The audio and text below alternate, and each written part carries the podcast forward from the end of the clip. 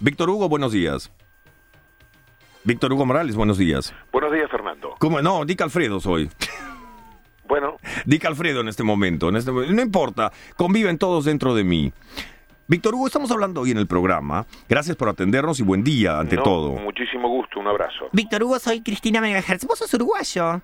¿Sí? Compatriota. Esa pregunta. ¿qué es- ¿Cómo vos sos uruguayo? Obvio que es uruguayo. Es uruguayo y argentino también. Estamos hablando de, eh, primero y y- y principal te llamamos por el, para lo- los 100 partidos de Simeone, pero además estamos hablando de los goces, de los orgasmos, de los placeres al máximo que uno puede tener sin pasar por el sexo, como por ejemplo relatar un gol, escuchar una música y demás cosas. ¿Tú los tienes?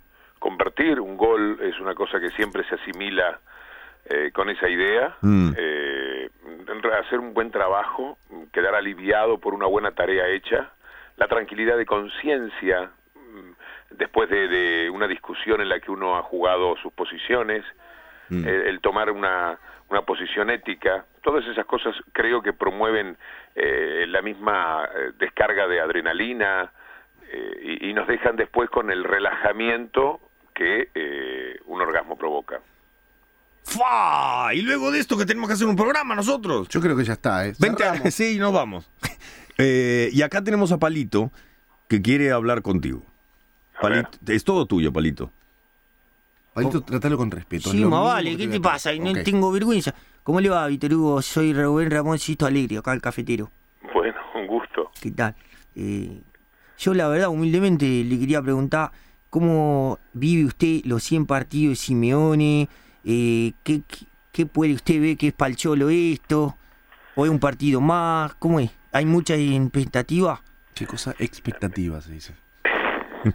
Bueno, esto es en el marco de un partido menor, con todas las disculpas que uno puede pedir por decir esto a los hinchas venezolanos.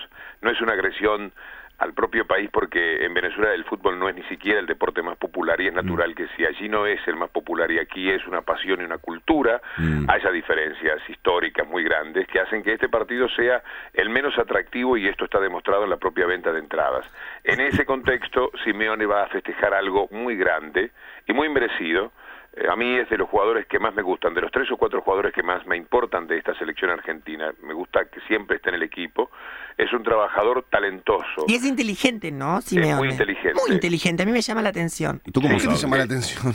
Porque, por- voy, bueno, voy a ser muy No, sincera. está bien. Generalmente el jugador de fútbol no es una persona súper inteligente. No, no, no, pero hay inteligencia. Por Eh, eso, vos, te referís a, a otro tipo de temas, puede puede ser, Sí, yo lo he visto, discutible. sí, sí, pero como jugadores, en tanto hombres que se desplazan dentro de la cancha y que entienden intuitivamente la geometría del juego y, y se anticipan a lo que ocurre y todo lo demás, pueden ser muy inteligentes. Y Simeone, que tiene fama de ser un peleador, en realidad es un jugador sumamente inteligente. Por, eh, en ese Táctico. sentido comparto la impresión. Táctico, dices tú.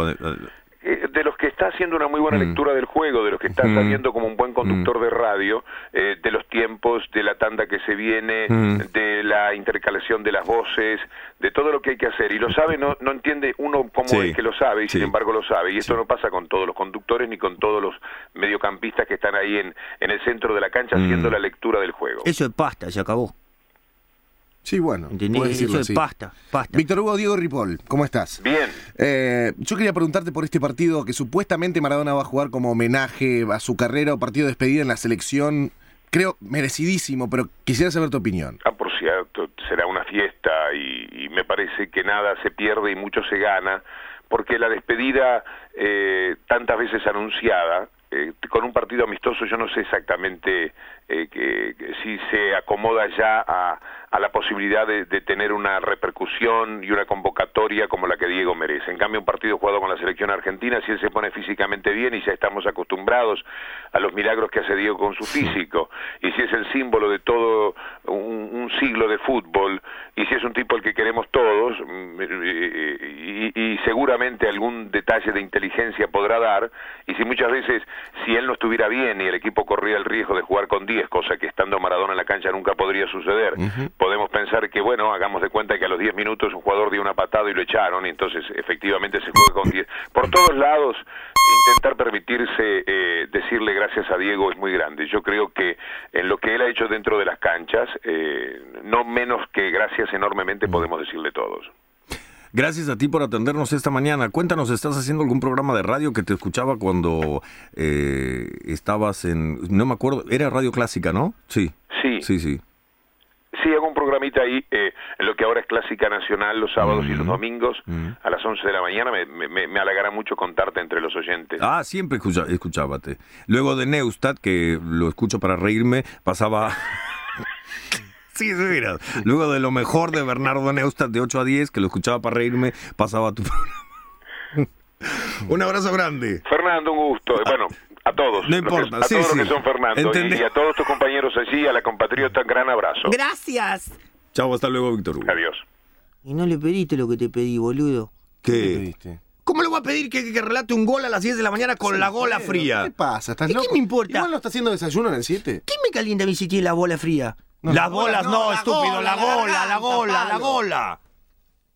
¿Qué gola?